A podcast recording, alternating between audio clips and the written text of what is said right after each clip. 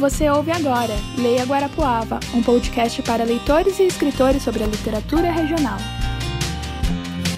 Olá, ouvintes, tudo bem com vocês? Tudo bom? Eu sou Ana Simitan. Eu sou Rita Lachuk e esse é o primeiro episódio do Leia Guarapuava. Então, Ana, você tem o hábito de ler? Então, Rita, eu costumava ler antes bem mais. Eu no meu quarto tinha prateleiras, prateleiras de livros, mas agora Não tem mais? Não, ainda tem, mas é, eu não tô atualizando tanto, tanto elas por causa que agora, com as responsabilidades de agora, eu não tô tendo tanto, é, tanto tempo, assim, para dedicar para leitura. Tecnicamente, a gente lê o tempo todo, né? Exatamente. A gente- A leitura está presente no nosso cotidiano. Então, a gente lê o tempo todo, né? E aqui em Guarapuava, eu não sei se você conhece a Casa da Cultura. Conhece? Sim, sim, conheço. Então, a Casa da Cultura é um espaço para promover a cultura na cidade, então lá tem cursos de violão, bordado, canto e coral, e tudo isso de graça. Uhum. Lá também tem uma biblioteca. E a gente conversou com a Adriana Brandalize, que é assessora da Casa da Cultura, e ela fala pra gente sobre a importância da literatura e da leitura em si. O hábito de ler, ele desenvolve um senso crítico, ele, ele amplia o nosso vocabulário, ele amplia nosso horizonte, né? Quem lê, viaja, como diz. Você viaja quando lê, Ana? Ah, sim, eu viajo, assim, eu me. me... Eu sinto que eu mergulho na narrativa, na história. Você tem essa sensação também, Rita? Que você começa a pensar como personagem? Tem, eu tenho um problema sério que, dependendo do livro que eu leio, eu fico com o trauma da personagem. É meio estranho. Como assim? Ah, uma vez eu li A Ilha do Medo, conhece? Não, mas me diga. Então, é sobre o carinha que tem enxaqueca. Aí você começou a ter enxaqueca Aí eu também. comecei a ter enxaqueca. Cara, foi muito. Rita, isso se chama enxaqueca psicológica. Eu acho que sim, porque é do mesmo jeito que ele descrevia no livro. Começa com uma pontada atrás do olho esquerdo.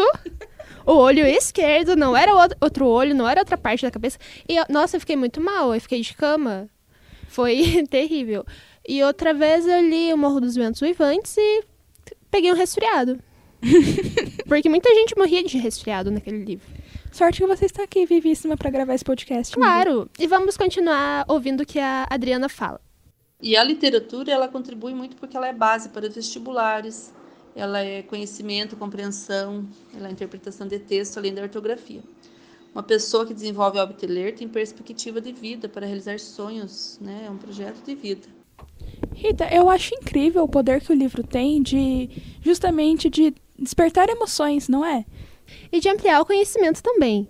O Leia Guarapava, ele é um podcast sobre literatura regional. Aqui nós vamos trazer entrevistas com escritores e falar da literatura com foco na região de Guarapava, Turvo, Pitanga, Pinhão, essas cidades aqui em volta. É, a gente vai falar sobre como é escrever um livro, como é o processo de publicação de um livro e também sobre outros assuntos, como a crise literária que a gente vai abordar nesse podcast.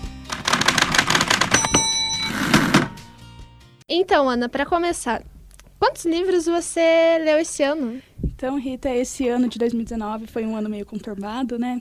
Tem Como foi 2018, 2017, É, 2016? todos os anos da minha vida foram um pouquinho conturbados, né? Eu estive muito ocupada. Mas eu li um livro e eu escolhi muito bem esse livro porque é um livro que tem um significado para mim e é um livro nacional, né? Eu acho que é importante a gente incentivar a literatura nacional e a literatura escrita por mulheres, né? Eu acho que isso isso é muito bom mesmo. Tá, que livro era, amiga? É, chama Se Não Eu, Quem Vai Fazer Você Feliz. Mas você já não tinha lido esse livro ano passado? Eu comecei, eu li e eu reli esse ano porque eu gostei muito de, da maneira como foi Nossa, que escrito. bom! Eu gosto de ler um livro assim que eu gosto e, e reler ele outras vezes, em outras oportunidades. Muito bom, muito interessante. Sabe de cor já? sei, sei todas, as- tipo as- os filmes que eu gosto, sei todas as falas já. Mas é, é muito bom. É um livro, para quem não sabe, senão eu quem vai fazer você feliz. É um livro que a viúva do, do Chorão, do Charlie Brown Jr., escreveu. Ela chama Graziela Gonçalves, tá bom? Sim. E no livro ela fala sobre a história dos dois, desde de quando eles se conheceram até os momentos mais conturbados dos últimos cinco anos da vida dele, que foi quando ele é, sofreu com vício nas drogas. Muito interessante mesmo. Pra quem pensando em você, em tudo que eu queria te dizer. E você, Rita, quantos livros você leu esse ano? Ah, então. Eu acho que uns quatro só. Olha só como que menina dedicada. É que eu leio nas férias, né? Porque é quando eu tenho tempo. E quais livros você leu? Eu li Morro dos Ventos Uivantes, Sonhos de Bunker Hill, O Velho e o Mar, Dragão Vermelho e A Casa da Esquina. E qual livro que mais te chamou a atenção? Acho que foi Morro dos Ventos Vivantes. Por quê? Ou Sonhos de Bunker Hill também, que é muito legal. Por quê? Porque são muito dramáticos e muito tristes. Sua cara. Eu adoro ler coisa assim. E desses livros, quais são nacionais? Ah, a Casa da Esquina. A Casa da Esquina. Pode falar um pouco mais sobre esse livro? Então, a Casa da Esquina so- sobre o Duca Lendecker, sabe? Sei. O esposo da Manuela Dávila. Uhum. Que ele tem uma banda chamada é, Cidadão Quem. E fala da infância dele, dos é, que ele tinha um pai, o pai era doente. E fala de como a vida dele foi mudando. E mostra muito a fase que ele passa de criança pra adolescente. E trata disso de uma maneira muito doce. do- A primeira paixão dele é muito fofinho, gente. É muito fofinho, sério. Recomendo. Sua cara. É um amorzinho.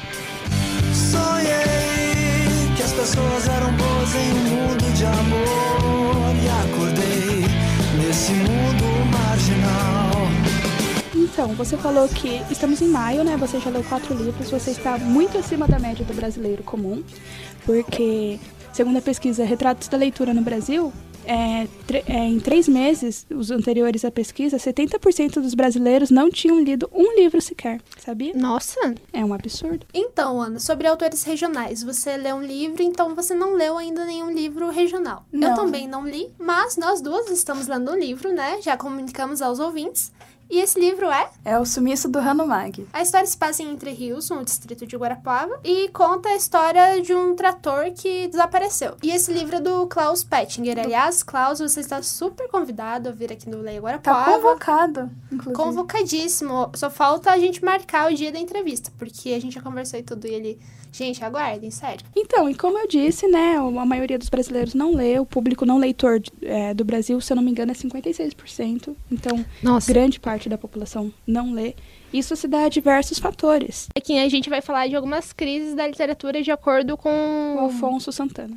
É, ele, fe- ele é editor da Companhia das Letras. E aí ele fez esse texto chamado O Leitor. Onde está o leitor? Ou a crise da escassez e do excesso.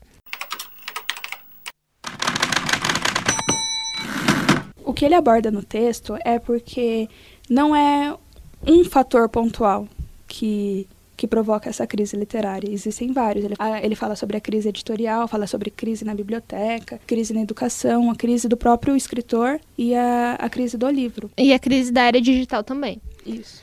Ah, aí ele fala que no Brasil o problema é a carência de leitores, a carência de incentivar a leitura e todos esses aspectos que a Ana comentou. Aí a gente vai comentar sobre esses, alguns desses aspectos que ele cita no texto. Primeiro, ele fala sobre a crise editorial. A gente sabe que o mercado literário, da indústria literária, é bastante reduzida no Brasil. E, além disso, tem o fator de que, além dela ser reduzida, tem a, a competição entre as próprias obras. E tem muitas eh, editoras brasileiras que elas publicam eh, romances, ou literatura estrangeira. Então, a literatura estrangeira, não estou falando que é ruim, mas a literatura estrangeira, ela compete com a nossa literatura nacional. Então, tipo, você, é, a gente já não tem muitos leitores, e a maioria dos leitores, eles costumam ler literatura estrangeira. Sim, porque é o que mais vai aparecer, né? É, são os best-sellers. Geralmente, elas estão atreladas a filmes. Então, o pessoal vê o filme e quer ler o livro, entendeu? Ou vê o filme não quer ler o livro. Exatamente, tem toda, tem toda essa artimanha? Você lê o livro e se vê o filme, Ana? Eu fiz isso com o, o filme A Culpa das Estrelas. Eu fui no cinema assistir. Ah, isso eu já sabia. Achei muito bonitinho e falei, não, eu tenho que ler o livro, eu tenho que saber como que foi essa história. E foi, foi bem condizente o livro e o filme e tal. Eu achei bem bacana. Outra coisa que eu também vi depois de ver o filme foi a última música. A última música também é um romance, né? Eu acho que é de 2009, não sei, que é da Miley Cyrus. Fada. E aí Arrasou. depois eu acabei lendo o livro também, isso me incentivou. Eu gosto muito de fazer comparativos de filme e livros, por isso que eu que eu tipo quando a história me interessa, eu acabo lendo o livro. Hum. Isso e isso faz que gere uma competição assim no mercado, entendeu? Porque a gente não é, faz com que a galera não leia tanto a literatura nacional. Sim. E outro ponto que ele cita é a crise do ensino, que vem muito disso que a Ana falou, que a literatura ela é imposta como uma obrigação para os alunos e não um prazer por ler. O autor cita que a partir dos anos 1960, houve muito a questão de substituir literatura pela comunicação e expressão. Então, as aulas que de português, elas vão competir também com as regras gramaticais. Quando eu estava na escola, por exemplo, eu estudava muito mais gramática e interpretação de texto do que a literatura em si. Uhum. E aí a literatura ela vai ficando pro lado. Mas assim, a gente na até no ensino médio, a gente tinha que ler um livro por, sei lá, por mês e fazer um resuminho uhum. do livro. Isso era muito bom, embora muitos alunos lessem a parte de trás do livro, que é sinopse, não é um resumo, e escrevessem lá balela, balela, balela. O resumo do resumo. Resumo da sinopse. Nossa, verdade. Nem é um resumo, gente. Na minha escola, a gente tinha as matérias de gramática, interpretação e de literaturas, e a gente tinha, como eu falei, os livros para ler. E eu lembro que, quando eu tinha lá meus 11, 12 anos, livro para mim era tipo eu amava livros. Eu tenho até, até hoje minha prateleira cheia de livros da, da época de que eu tinha meus 12 anos. Então, se você for lá, você vai, Harry vai ver, Potter. Você vai ver filmes, é, livros adolescentes. Harry Potter eu ganhei recentemente, Rita. Foi no Natal de 2016 ou 2015. Leu tudo, sei. amiga. Então, a gente está no processo ainda, né? É, eu tô na, na metade do quinto livro. O quinto livro é o maior, tem umas 700 páginas. Uau! Pois é. Uh, e Ana, quem incentivou você a ler? Ou ninguém incentivou? Olha, é difícil falar, porque como a gente estava falando, a questão da escola, eu não acho que isso se configura como um incentivo. Porque eu lembro que a escola tinha a lista do, dos livros que a gente tinha que ler, e na época que eu gostava muito de ler, eu lia os outros livros, eu não me interessava pelos livros da escola, eu queria ler os que eu queria ler. Mas eu dava uma lidinha assim, como a gente falou, né, o famoso migué, assim, para fazer a prova e sempre foi super tranquilo. Mas na minha família, minha mãe não gosta de ler, meu irmão muito menos, e meu pai ama ler. Ama, ama, ama. Então eu sempre vi ele lendo, tipo, de presente para ele, a gente sempre dá livro, vale livro, porque ele gosta muito. Ele... Vale livro, não dá o livro. É porque eu não entendo o gosto dele, assim, sabe? Eu sou péssima para dar presentes, mas aí a gente dava um vale livro porque é o que ele mais gosta. Então eu sempre via lá no quarto dele, estante cheia de livros, eu falava, nossa, eu queria ser que nem você e tal. e aí, é isso, né? Mas eu acho que ninguém muito me incentivou a ler, falando, nossa, isso é bom para você, não sei o quê, não sei o quê. Nunca tive isso, não. E você, Rita? Então, tinha minha irmã, que ela sempre lia coisas e ela costumava ler para mim, contar histórias. Ela contava as histórias dos livros que ela lia e contava umas histórias de terror que me traumatizam até hoje. e Bem, aí, do resto, a minha família não é muito de ler, não. A minha mãe, ela lê. O que que ela lê? Ah, minha mãe não lê quase nada. Ela nem gosta de ler. Ela lê o WhatsApp agora. Aí, o meu pai, ele não. Também não lê. Meu irmão, não. E aí, tipo, a minha mãe, ela via eu lendo. E ela não. Ela pensava assim, não, mas é bom ler, né? ela tá fazendo uma coisa boa, então que leia, deixa que leia. Tipo, ela não ia me chamar para fazer alguma coisa se eu estivesse lendo. Então você lia para não ter que lavar louça, Rita?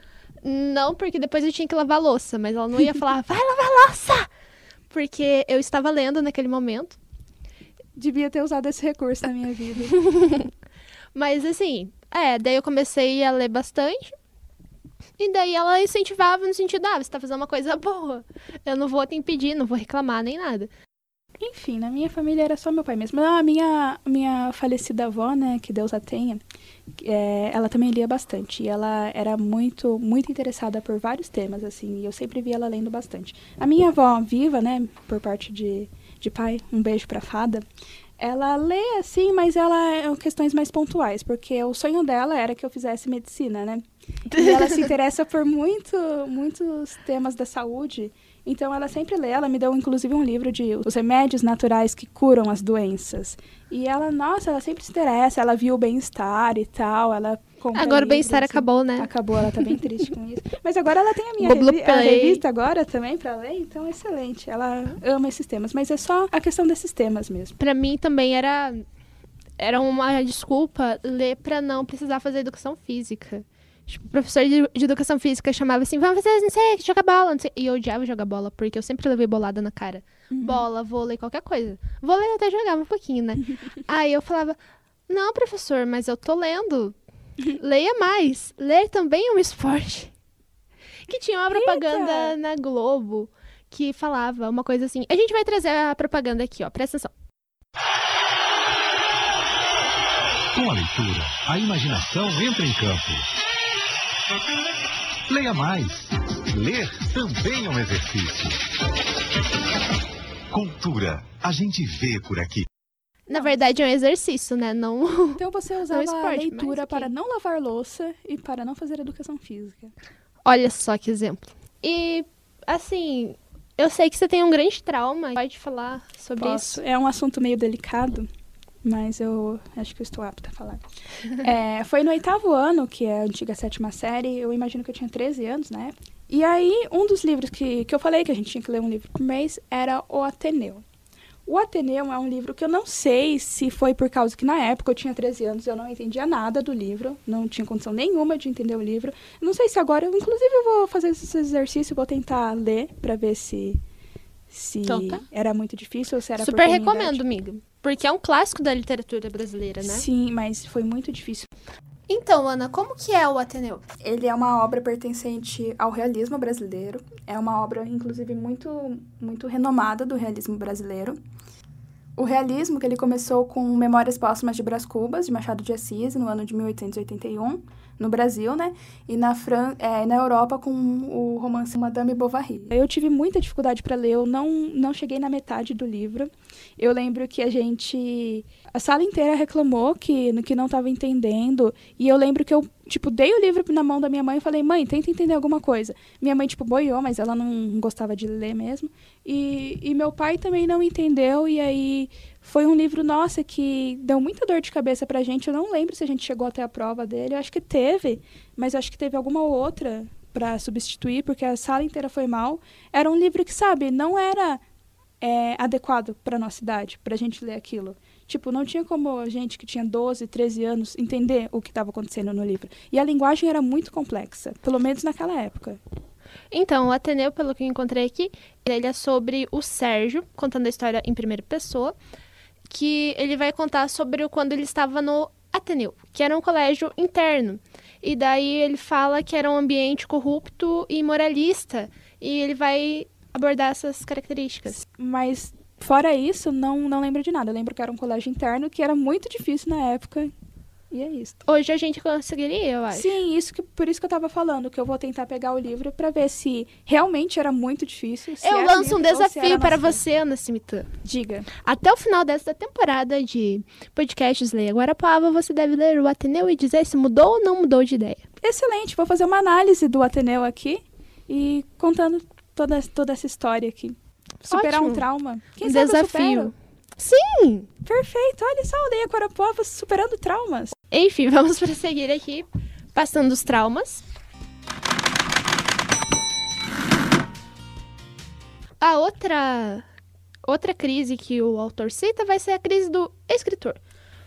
Pois é, a crise é, é um pouco complicado isso, né? Porque, vamos imaginar, um, um escritor, ele escreve o primeiro livro. Ele, vamos imaginar que ele demandou um tempo de, sei lá, três anos escrevendo o livro.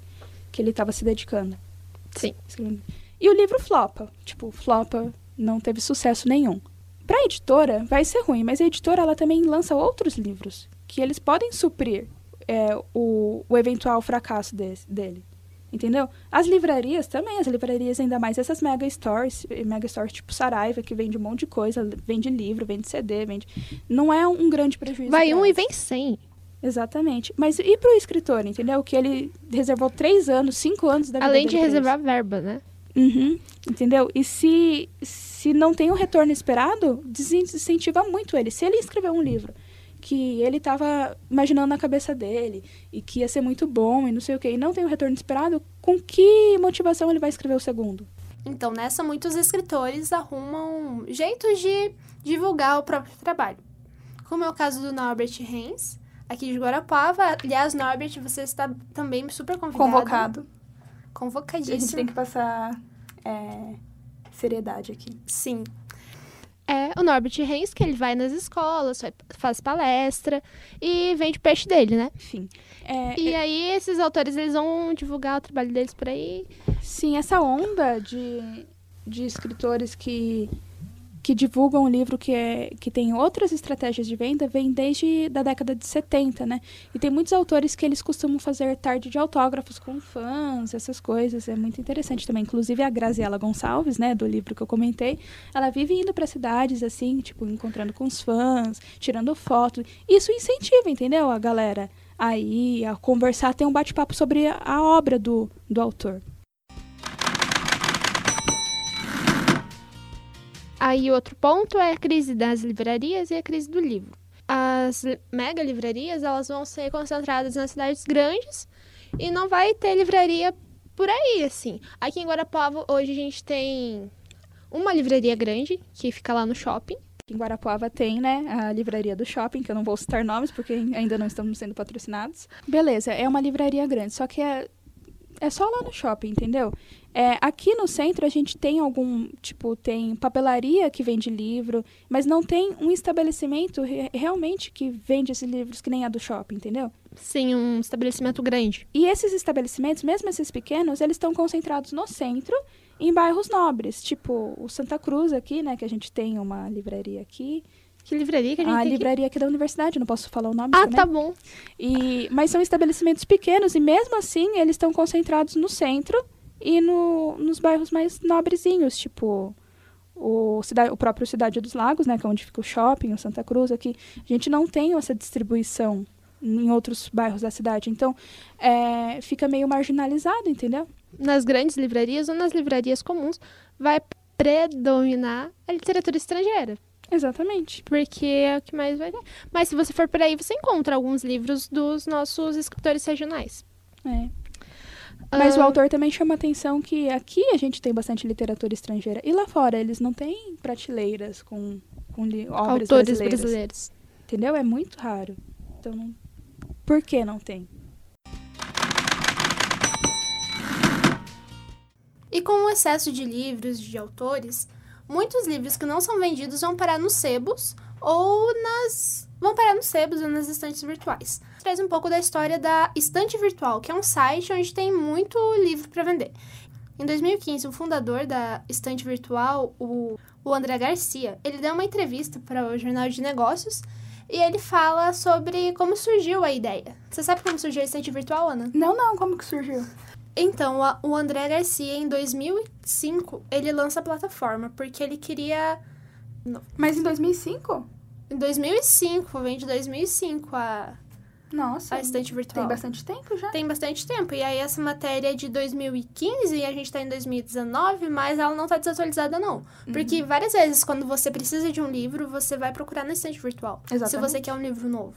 E lá eles têm bastante. Eles têm bastante visibilidade porque eles vendem um livro semi-novo, ou até um livro novo, mais barato. Que legal, bem bacana. E surgiu assim, ele lança a plataforma em 2005 e ele vai atrás dos sebos pessoalmente, perguntando quem quer é, os que queriam disponibilizar os arquivos online. E os mais, e ele até destaca nessa entrevista que os mais interessados eram aqueles que estavam mais adeptos à tecnologia no momento. Aí ele, ele fala nessa entrevista que dessa forma a estante virtual ajuda a aumentar o número de leitores, porque ela aumenta muito a facilidade de encontrar livros, os livros que você quer. E aí, ele fala nessa época que a estante virtual tinha 7 milhões de títulos disponíveis.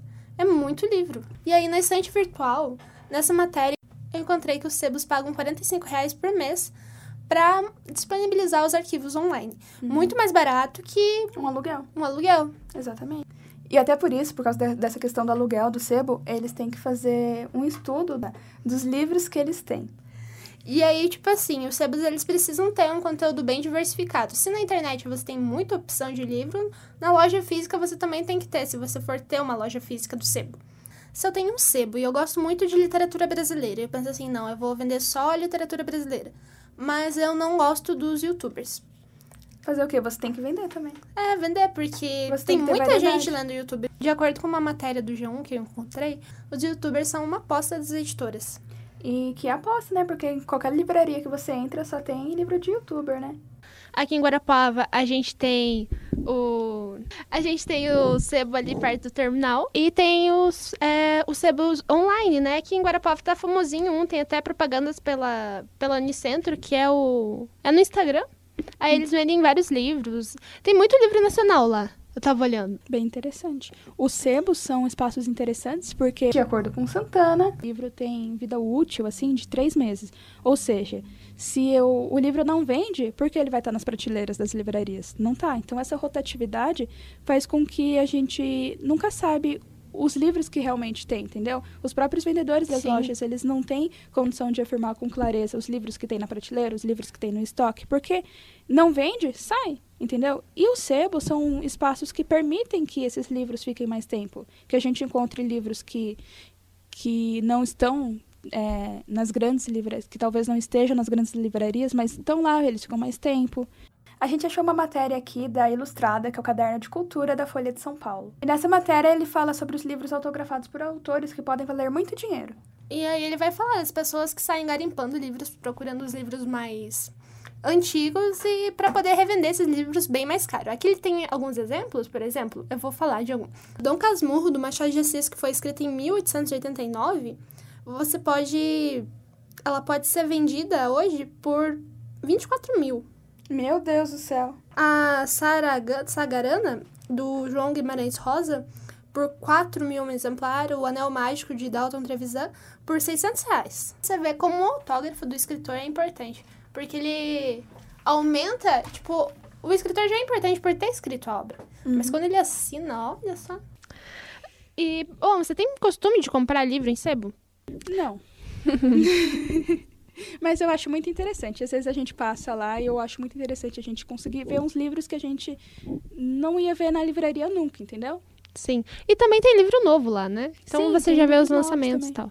Então você, lá é um espaço que você vê tanto os lançamentos quanto os livros que não deram certo, muito certo e não, não estão nas livrarias, quanto li- é, coisas mais antigas, tipo as revistas de 2009. Sim, eu encontrei alguns livros no sebo de um autor chamado Zimmel. Ele é da Áustria. Aí ele escreve no pós-guerra, sabe? E os livros dele são muito bons e muito bonitos. Só que aí eu procurei na internet e não tem edição nova. São só aquelas. E eu não sei por que aconteceu isso com ele. Ele ficou meio esquecido. Mas ele é muito legal. E tem no sebo. E tem muito livro dele no sebo. Também tem a questão da, da inclusão digital, né? Sim. Nos livros. É, eu não sei você, Rita, você gosta de ler por notebooks ou Kindles ou esse tipo de coisa? Então, quando eu comecei a ler mais quando eu tava no terceiro ano do ensino médio, eu lia muito PDF. Eu não conseguia mais ler o livro físico. Aí, quando eu entrei na faculdade, daí eu não tinha mais tempo pra ficar com o notebook, porque daí conectava a internet, daí eu ia fazer outras coisas. Aí eu começava, comecei a ler é, livro impresso. Aí eu voltei pro livro impresso e leio mais livro impresso agora. Eu tenho mais dificuldade de ler PDF. PDF ficou muito pro texto acadêmico, sabe? Pra você pegar uma referência, copiar, colar e colocar lá, fazer citação, fica mais fácil ler um artigo acadêmico e não literatura. Eu sinto a necessidade, assim, de pegar um livro. Mais uma coisa legal são os aplicativos. Eu tenho um aplicativo no celular pra ler e-book. Aí você aperta pra mudar de página, ele dá o efeito de página, assim, sabe? É muito legal. Sim. Parece que Daí ele tem uma biblioteca. A biblioteca que eu não tenho em casa, eu tenho no meu celular. é Olha um que mini bonitinho. Kindle que você tem no celular. É, É, eu prefiro, né, na minha humilde opinião, eu prefiro o livro físico. Eu prefiro o livro físico na seguinte questão: se eu ler pelo celular ou pelo notebook, notificações e outras coisas vão me distrair. Isso é um fato, isso é um fato, né, de da questão de muitos jovens abandonarem a, leit- a literatura por causa da, da internet, entendeu? Porque eles têm informação no celular.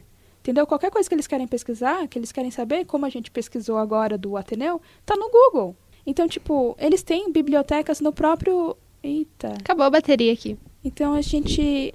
O autor até cita isso, que a gente tem possibilidades de ter bibliotecas no. no Portáteis. celular, portáteis. Tudo que a gente quiser, a gente acha. Entendeu? E, enfim, eu prefiro o livro impresso, porque aí eu não me distraio com, com outras coisas. E, e essas coisas, assim. Tinha uma época que eu lia no Kindle, porque meu pai gosta, gosta muito de ler, e ele tinha o Kindle. Não sei se ele ainda tem ou se ele já vendeu, mas enfim. Teu pai vende todas essas coisas que ele não usa mais, né? Eu percebi. Ele não. Ele vendeu não o teu é notebook, vendeu o teu celular. Meu pai não é nada acumulador. Tudo que ele enjoou um pouco, ele já quer vender, entendeu? E, enfim, e eu já odeio isso, porque eu fico pensando, mano, eu posso usar isso em algum momento da minha vida. Eu não tô usando agora, mas eu posso usar. Isso é um pensamento totalmente errado, mas enfim. É, então, ele tinha o Kindle e ele dava esse feitinho de girar, você clicava assim. E como não no Kindle é exclusivamente para ler, não tem mais nada que você faça, entendeu? É, era muito bom para mim. Eu gostava de ler no Kindle. E o Kindle, ele não emite a luz, né? Que nem o celular. Sim. então Aí ele é bom, mas eu nunca li no Kindle. Pior que o nome do coisa do meu pai nem era Kindle, era outro nome. A gente tá Mas fazendo era propaganda, né? os Ó, patrocina. Kindle também pode patrocinar a gente aqui, né? Beleza? A gente vai mandar um e-mail assim, falando dos nossos A valores. página, Livraria do Chai, Sebo Acadêmico, Papelarias Regina, Estão todos convidados, eu vou encaminhar. Prefeitura Municipal de Guarapuava. Assim, uma coisa que também me distrai quando eu tô lendo, e aí eu tô com o celular perto, é que eu vejo uma frase muito boa no, no livro, aí eu vou tirar foto. Aí eu tiro a foto, posto, daí eu vou pensar, não, mas eu vou ver o que mais que tem aí. Aí eu já largo o livro e vou pro Instagram. Exatamente. Leitura no celular, leitura no notebook não dá certo. Se você quer ler e-mails eletrônicos, pegue um Kindle, um e-book, alguma coisa assim. Não, mas às vezes é dá no- certo, tem gente que consegue. Ah, é. Por um tempo eu consegui. Depois eu não consegui mais, né? Mas... E aí, nos livros digitais, você pode baixar livro grátis, né? Tem até um site que eu usava bastante, que era o Ler Livros, que eu baixava, sei lá, muitos livros. Ler livros, patrocine a gente. E eu acho que eles nem patrocinam, não, amiga. Eles são. Não custa tentar, amiga. Ah, tá, patrocina. Aí agora ele não tá mais funcionando. Como que vai patrocinar? Aí eu lembro que eu tentei baixar alguns livros, mas nenhum deu certo. Mas assim, você pode baixar livros grátis ou outra opção são as bibliotecas públicas, né? Você encontra bibliotecas na sua escola, faculdade, ou você vai na biblioteca da escola ou você vai na biblioteca pública. Você já teve esse hábito, Ana? Na biblioteca da escola, sim, com certeza. Da escola, da universidade, mas uma biblioteca pública eu nunca, nunca tive a oportunidade de ir. E segundo a coordenadora da pesquisa Retratos da Leitura no Brasil, de 2016, que é a Zoária Falia, ela disse que as pessoas elas enxergam esses espaços, que são as bibliotecas, como espaços acadêmicos, é, exclusivamente para universitários, então elas acabam não indo para essas bibliotecas usufruírem desse espaço que também são delas. E isso faz com que, com que a comunidade não se sinta à vontade numa biblioteca. E é um espaço para todo mundo. Sim. Então, de acordo com a Adriana, da Casa da Cultura, para a pessoa abrir uma ficha na, lá na biblioteca, ela precisa trazer um comprovante de endereço e um documento de identidade. Pode ficar com um livro por 10 dias e pode renovar se precisar. E a biblioteca tem mais de 25 mil livros de todos os gêneros possíveis. Tem livro de autoajuda, tem livro de. de esqueci mais o que mais tem. Literatura variada. Leite- Ah. é, livros em braille, inclu- inclusão é importante. Revistas, muito bom também. Ana, você pode ir lá na biblioteca procurar suas revistas. Tava e não- esperando você falar, será que tem toda Tim lá? Capricho? Deve ter. Não gostei? A Então tá. Capricho acabou, amiga. Poxa. Enfim. E também tem literatura regional lá na biblioteca. A Casa da Cultura ela fica no- na rua Alcione Bastos, número 201, no alto da 15. Ah, você também pode ligar o número 3621 4580 ou pode mandar um e-mail também. O e-mail é cultura@guarapuava.pr.gov.br. E é isso. É isso, galera. Não, não importa o que você lê, tipo, não importa o gênero que você lê, não importa se você gosta de terror, se você gosta de drama, que tem minha amiga Rita, se você gosta de comédia, se você gosta de best-sellers, leia. Leia algo que você goste e tome isso como uma atividade prazerosa, não como uma obrigação. E leia tudo que você puder ler. Leia ingredientes dos produtos que você usa. Leia remédios naturais para curar doenças. Leia receita de médico. Leia biografias de, de, de cantores que você gosta. Leia os qualquer planos de coisa. governo do seu candidato. É muito importante isso também para não acontecer o que está acontecendo, né? Leia bula do. Você já falou a bula do remédio? Não, eu falei. Leia a bula do remédio, saiba do que você está tomando, né? É bom. Leia placas. Leia placas, leia. Leia tudo, tudo. Tudo que você puder. Leitura nunca é demais. E como dizia Monteiro Lobato, quem mal lê, mal ouve, mal fala e mal vê. Estamos chegando ao fim dessa primeira edição do Leia Guarapuava. O nosso podcast é quinzenal Então, daqui a dizer- 15 dias tem mais. Isso mesmo, 15 dias, quinzenal. Se liga no nosso próximo episódio, que vai ser sobre o sumiço do Hanumag. E Isso aqui aí. contaremos com a presença do Klaus Pettinger. Te convocamos e te e fazemos questão da sua presença. Esse podcast faz parte do projeto experimental que a gente desenvolve junto com a professora Laís Nascimento do Departamento de Comunicação Social da Unicentro. Um abraço e até a Beijinhos. próxima. Tchau, tchau. Tchau.